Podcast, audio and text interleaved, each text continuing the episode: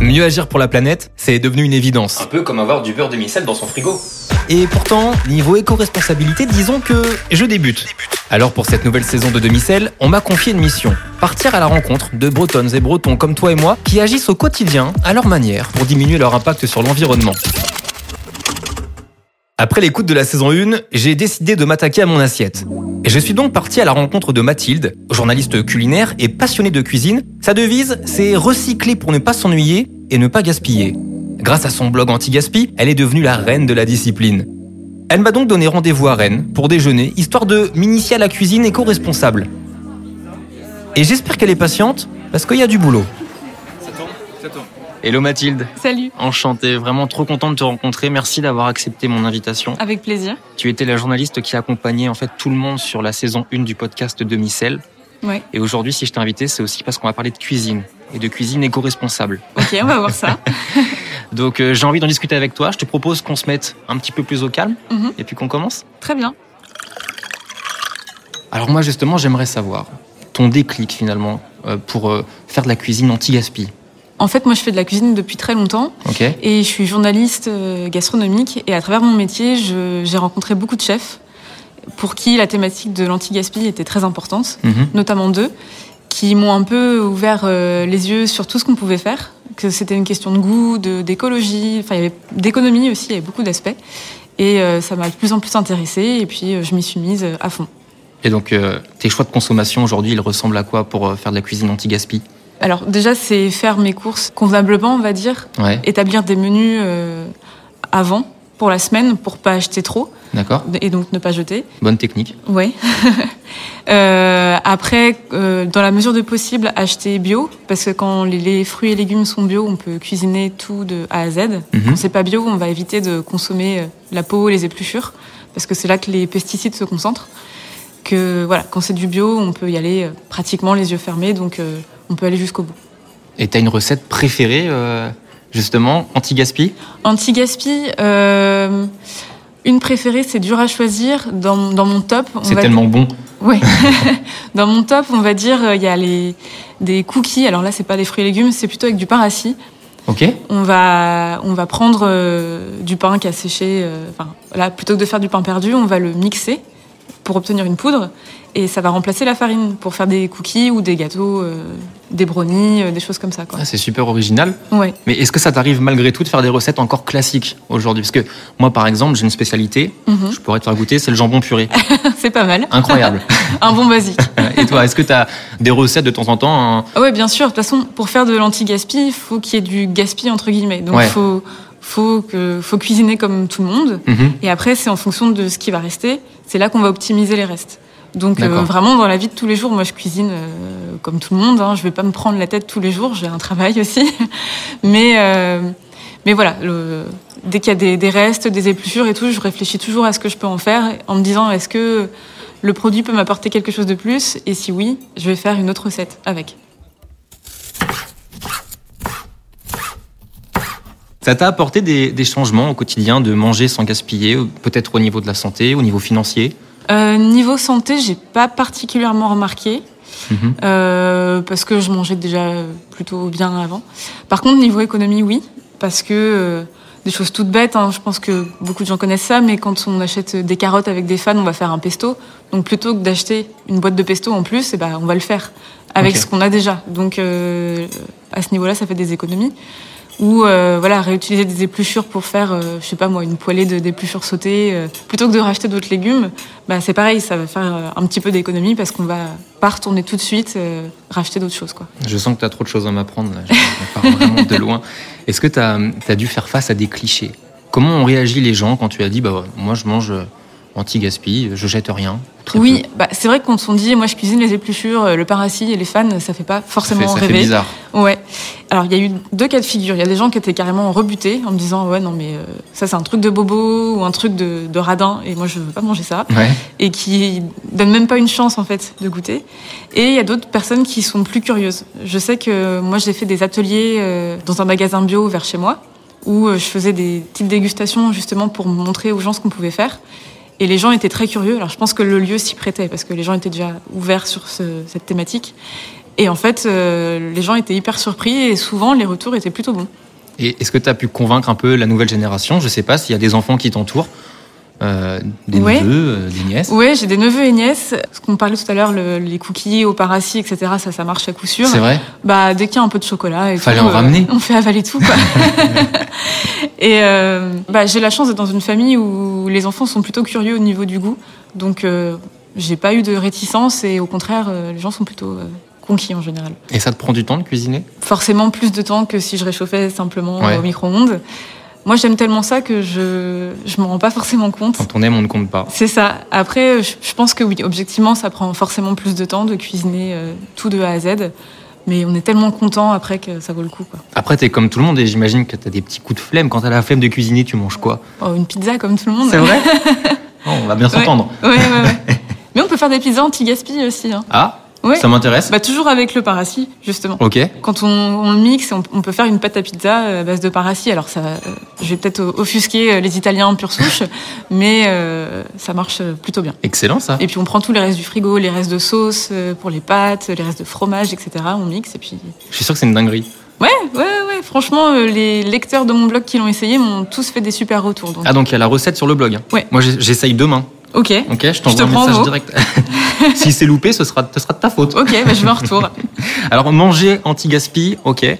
Mais je crois que la Bretagne se pose une question. Boire anti-gaspi, c'est possible? Euh, c'est possible. C'est un peu moins courant, Ok. mais c'est possible. Par exemple, là, on est en pleine saison des fraises. Ouais. On peut récupérer les queues de fraises. C'est vrai qu'on les mange pas. Et on en fait quoi? Euh, alors, on peut les faire infuser. Donc, ça fait une infusion et ça a vraiment un, un goût de fraise. hein. C'est assez prononcé.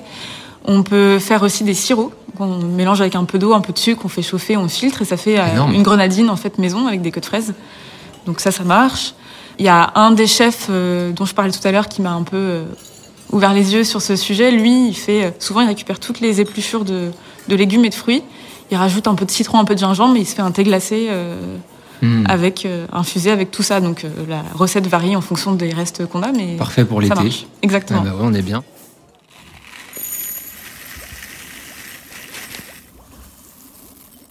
Alors tu as ton site, cuisineantigaspi.com, qui marche très bien. Je crois que tu as plus de 50 000 visites euh, par mois. C'est ça. Et dessus, il y a entre 300 et 400 recettes. Mhm. Est-ce que tu imaginerais pas un, un projet un peu plus grand, ou- ouvrir euh, un restaurant J'y ai déjà pensé. Ouais. Après, euh, la période Covid m'a un petit peu calmée. Ah ouais.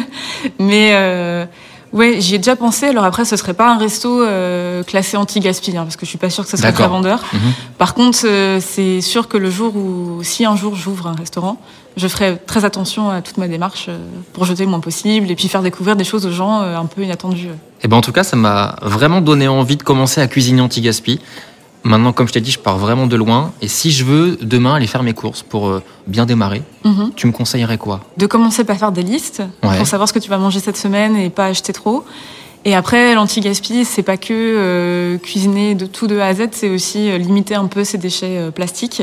Donc acheter en vrac, acheter des bocaux et puis faire tes courses en vrac. Ah, J'ai jamais fait encore. Bah, tu peux aller chez David justement au Grand Marché Vrac à Rennes, Ok qui pourra te donner de bons conseils, je pense. T'as son contact? Oui Eh ben je vais l'appeler. Ok.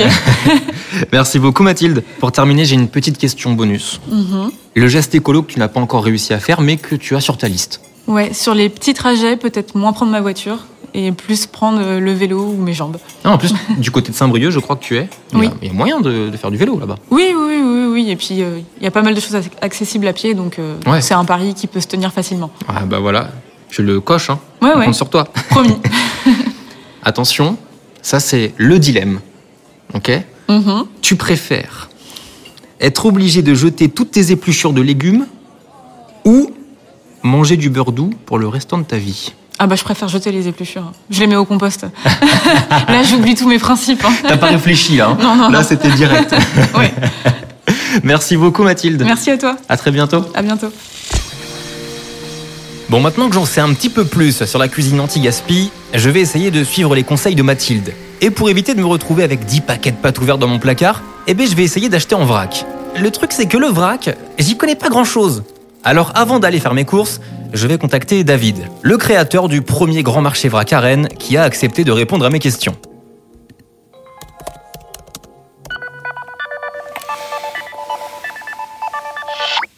Salut David, merci beaucoup d'avoir accepté de répondre à mes questions.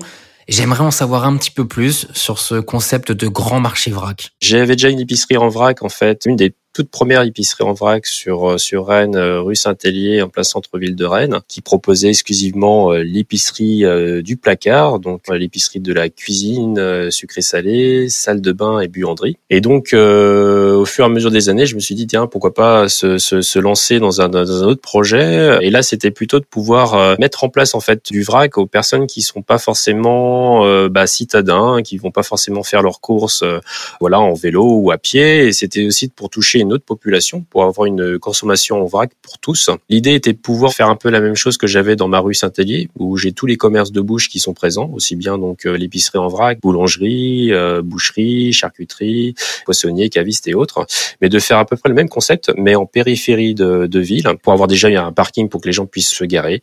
Donc est venue l'idée du grand marché vrac, où euh, en fait on a l'épicerie en vrac qui est présent avec différents partenaires de métiers de bouche, à savoir donc un maraîcher, une boucherie charcuterie une fromagerie crèmerie. Je trouve ça incroyable. Mais moi, je t'avoue que j'ai un petit peu peur de m'y perdre. J'y connais vraiment rien. Le vrac et moi, ça fait deux. Pour faire mes courses, je peux être accompagné, c'est possible? Oui, bien sûr. En fait, le principe de nos magasins, c'est pas comme on peut avoir le vrac en grande distribution. C'est qu'on est sur un libre service assisté. Tu es vraiment en face d'un commerçant. Donc, on est là pour accompagner chaque personne, en fait, pour faire ses courses en vrac. Et c'est vrai que le plus simple, en fait, si tu es perdu à un moment donné, il y a toujours une personne de, de, de l'équipe qui est présent. Et on est vraiment face à un commerçant qui va pouvoir t'accompagner vraiment du début de tes cours jusqu'à la fin, qui va te montrer comment se servir des, distributeurs. Voilà, on, te dira au départ d'aller petit à petit, euh, vraiment de prendre la quantité que tu as vraiment besoin. Qu'est-ce que tu as fait chez toi? Je pense qu'il faut aussi au départ se dire, bah tiens, je viens peut-être avec une petite liste de courses, des petites choses que j'ai besoin. généralement, de toute manière, au début, les gens viennent pour découvrir, surtout s'ils sont pas initiés.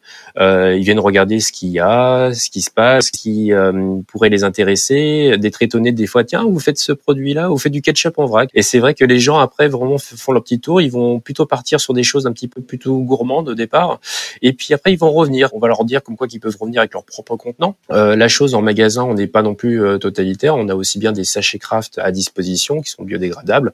Même on a fait une communauté du, euh, du où les gens peuvent euh, déposer des bocaux. Nous, on les relave en machine professionnelle pour justement pouvoir les remettre à disposition à titre gratuit à nos clients qui viendraient vraiment les mains dans les poches et qui n'auraient pas forcément de, de contenant euh, pour pouvoir se servir. Ça, ça me rassure parce que je t'avoue que moi, j'ai pas du tout de contenant. Est-ce que tu aurais des, des idées, des conseils de, de contenants peut-être à ramener qu'on peut tous avoir à la maison aujourd'hui Moi, je pense qu'au départ, c'est mieux, et c'est le conseil que je donne à, à tous mes nouveaux clients, c'est plutôt de reprendre ce qu'on a chez soi.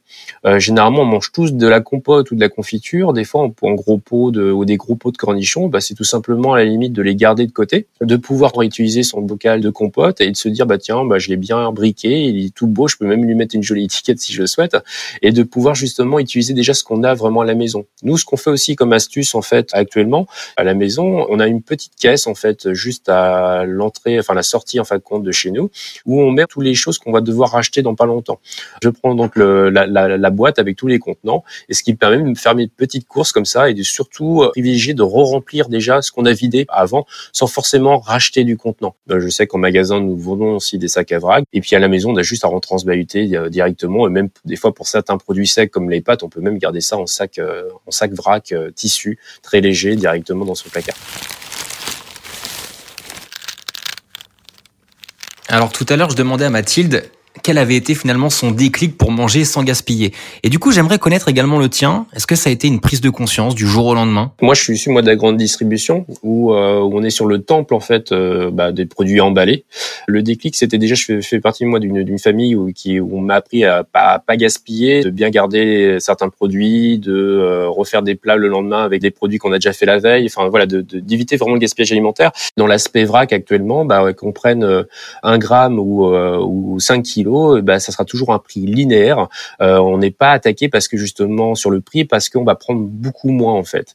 Et c'est ça moi qui m'avait un petit peu euh, fait le, le, déclic. Souvent des fois on parle du, du vrac par rapport à, la réduction des déchets, mais il faut penser aussi au gaspillage alimentaire. C'est trois fois l'aviation en gaz à effet de serre en fait au niveau mondial. Euh, c'est vrai qu'il y a des fois des produits qui sont cultivés sans être mangés, qui sont jetés directement. Et c'est vrai que c'est même la portion, parce que nous on marche plus par portion, et c'est vrai que des fois c'est même la portion qui part à la poubelle euh, parce qu'on a fait trop en fait tout simplement. Du coup, moi, David, je découvre aujourd'hui le vrac. C'est peut-être également le cas de certains de nos auditeurs. Est-ce que tu pourrais nous expliquer la priorité de ce mouvement au quotidien? C'est tout simplement deux piliers en fait. Ça va être vraiment d'un côté le gaspillage alimentaire et de participer à la réduction des déchets. Les deux sont liés en fait. Tout simplement, c'est que quand on vient venir dans une épicerie en vrac et même dans le grand marché vrac avec les produits du placard et du frigo, parce qu'il va y avoir aussi bien tout ce qui va être frais ou tout ce qui va être sec, les gens vont pouvoir prendre vraiment la, la juste mesure dont ils ont vraiment besoin. Euh, on va plus être dans une logique de consommer vraiment l'essentiel. Je, moi, je dis souvent aux consommateurs, c'est qu'il faut vraiment avoir une culture plus minimaliste de ces placards en prenant vraiment la quantité dont on a vraiment réellement besoin. C'est vrai que généralement, on va plus marcher par portion. Nous, sur nos étiquettes, c'est marqué vraiment le portionnage qu'on a vraiment besoin euh, par repas et par produit. Et on va vraiment être amené aussi à vraiment avoir une réduction des déchets assez drastique parce qu'on peut parler vraiment. Moi, je ne suis, je me considère pas en fin de compte comme un magasin zéro déchet. Par contre, le consommateur peut être amené à avoir vraiment très peu de déchets chez lui parce qu'il va venir vraiment en tant que bah, le dernier maillon de, de la chaîne où lui va acheter vraiment sans emballage. Tu sais que ça me rassure un petit peu ce que tu me dis parce que en fait, moi, ce qui me faisait peur dans le vrac, c'est que déjà, à la maison, je galère à doser les pâtes dans la casserole. Alors je me suis dit justement comment je vais réussir à me servir tout seul dans un commerce de vrac quoi. Oui, en effet. Après c'est vrai que sur euh, on est toujours assisté. Il y a des balances aussi. Et en termes de prix, c'est cher le vrac, David? Sur le principe, c'est vrai qu'il faut toujours comparer ce qui est comparable. Nous, on a trois segments en fait de gamme de prix dans les magasins des by Day. On va avoir aussi bien donc euh, les produits du quotidien qui vont être les, les produits euh, euh, qu'on va acheter très souvent, par exemple comme une farine, une farine de blé classique T65 ou des petits flocons d'avoine, des coquillettes du café. On va avoir en fin de compte euh, des prix access ou on les appelle prix Rikiki. En fin de compte, ce sont les produits du quotidien. On va plutôt avoir aussi des produits de, découverte qui vont être euh, des, produits en fin de compte qu'on n'achète pas forcément tout le temps, mais qui font plaisir quand on les a et qui permettent de découvrir en fin de compte d'autres d'autres produits. Et on va avoir aussi des produits de caractère qui vont plutôt avoir une identité vraiment régionale, pouvoir prendre vraiment la juste mesure sur ces produits-là. Donc, comme je disais tout à l'heure, c'est vrai, c'est d'avoir une culture minimaliste de ces placards. Et j'aime bien prendre cet exemple-là, c'est que souvent en fin de compte, dans nos placards, on a bah, de l'argent qui dort. Moi, par exemple, je suis entrepreneur. Euh, si dans ma réserve, j'ai de la marchandise qui est euh, en, trop, bah, je me retrouve en fin de compte à avoir de l'argent qui est qui sont qui, qui va être dans ma réserve plutôt qu'être sur mon compte bancaire. Bah, c'est un peu pareil pour le consommateur. Le consommateur, lui, va avoir plein de choses des fois dans ses placards et des fois des choses qu'il va qu'il a acheté une fois pour faire une recette et qui restent dans son placard pendant je sais pas combien de temps. Donc le but, c'est toujours pouvoir prendre vraiment la juste mesure. Et par exemple, si on fait, euh, on prend une épice pour faire un, un plat, on va prendre vraiment la quantité qu'on a besoin pour le plat. Donc automatiquement, on se retrouve en fin de compte à acheter moins. Donc on va acheter déjà de meilleure qualité, on va acheter un produit en moins grande quantité juste pour faire son repas et donc on va directement pouvoir économiser. Et c'est vrai que euh, souvent des fois j'aime bien comparer à ce qui est comparable. Pour ça qu'on a des graduations de, de, tarifs qui sont différentes entre un riz qui va venir d'Inde par exemple ou un riz biologique de, de Camargue avec vraiment un, un producteur bien identifié.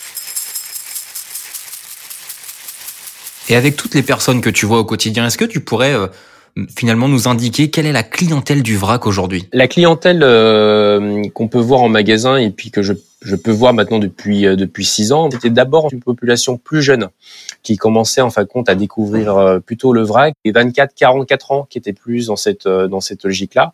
Maintenant, on voit au fur et à mesure des années pas mal de, aussi de personnes âgées qui étaient plutôt réfractaires à l'aspect vrac. C'est vrai qu'ils connaissaient plus dans les magasins bio type Biocop. Et c'est vrai qu'on a vu vraiment une autre clientèle arriver justement dans nos magasins et D'autant plus avec l'arrivée du grand marché vrac, ça permet justement de démocratiser le vrac pour tous. Pour terminer, j'ai une petite question bonus. Tout le monde y passe. Et toi aussi, David. J'espère que tu es prêt. Tu préfères ne plus jamais acheter en vrac ou manger du beurre doux le restant de ta vie? Ah c'est dur, c'est dur. Même en tant que Nantais, je sais que le beurre salé, c'est quand même, euh, euh, c'est quand même quelque chose. Je pense que je pourrais faire un effort quand même pour plus manger de, de beurre salé, mais ça, ça serait vraiment un, un crève-cœur, un crève-cœur parce que ah bah bah, le, le, vrac, c'est ma vie aussi. Donc euh, voilà, c'est euh, si c'est pour euh, se frustrer d'une chose pour en avoir mille autres à côté, je préfère garder le vrac. Merci beaucoup David pour toutes tes réponses. Et puis évidemment, on reste en contact. Hein. Avec plaisir. Merci d'avoir écouté cet épisode. Vous pouvez retrouver les saisons 1 et 2 de Demi-Sel sur toutes les plateformes audio, ainsi que sur le site et les réseaux sociaux de la région Bretagne. D'ailleurs, pour une écoute éco-responsable, je vous conseille de les télécharger plutôt que de les écouter en streaming. Et bien sûr, n'oubliez pas de suivre et de partager le podcast. Moi, je vous donne rendez-vous dans l'épisode 2 qui abordera les initiatives éco-responsables que tu peux adopter dans ta maison. Allez, à très vite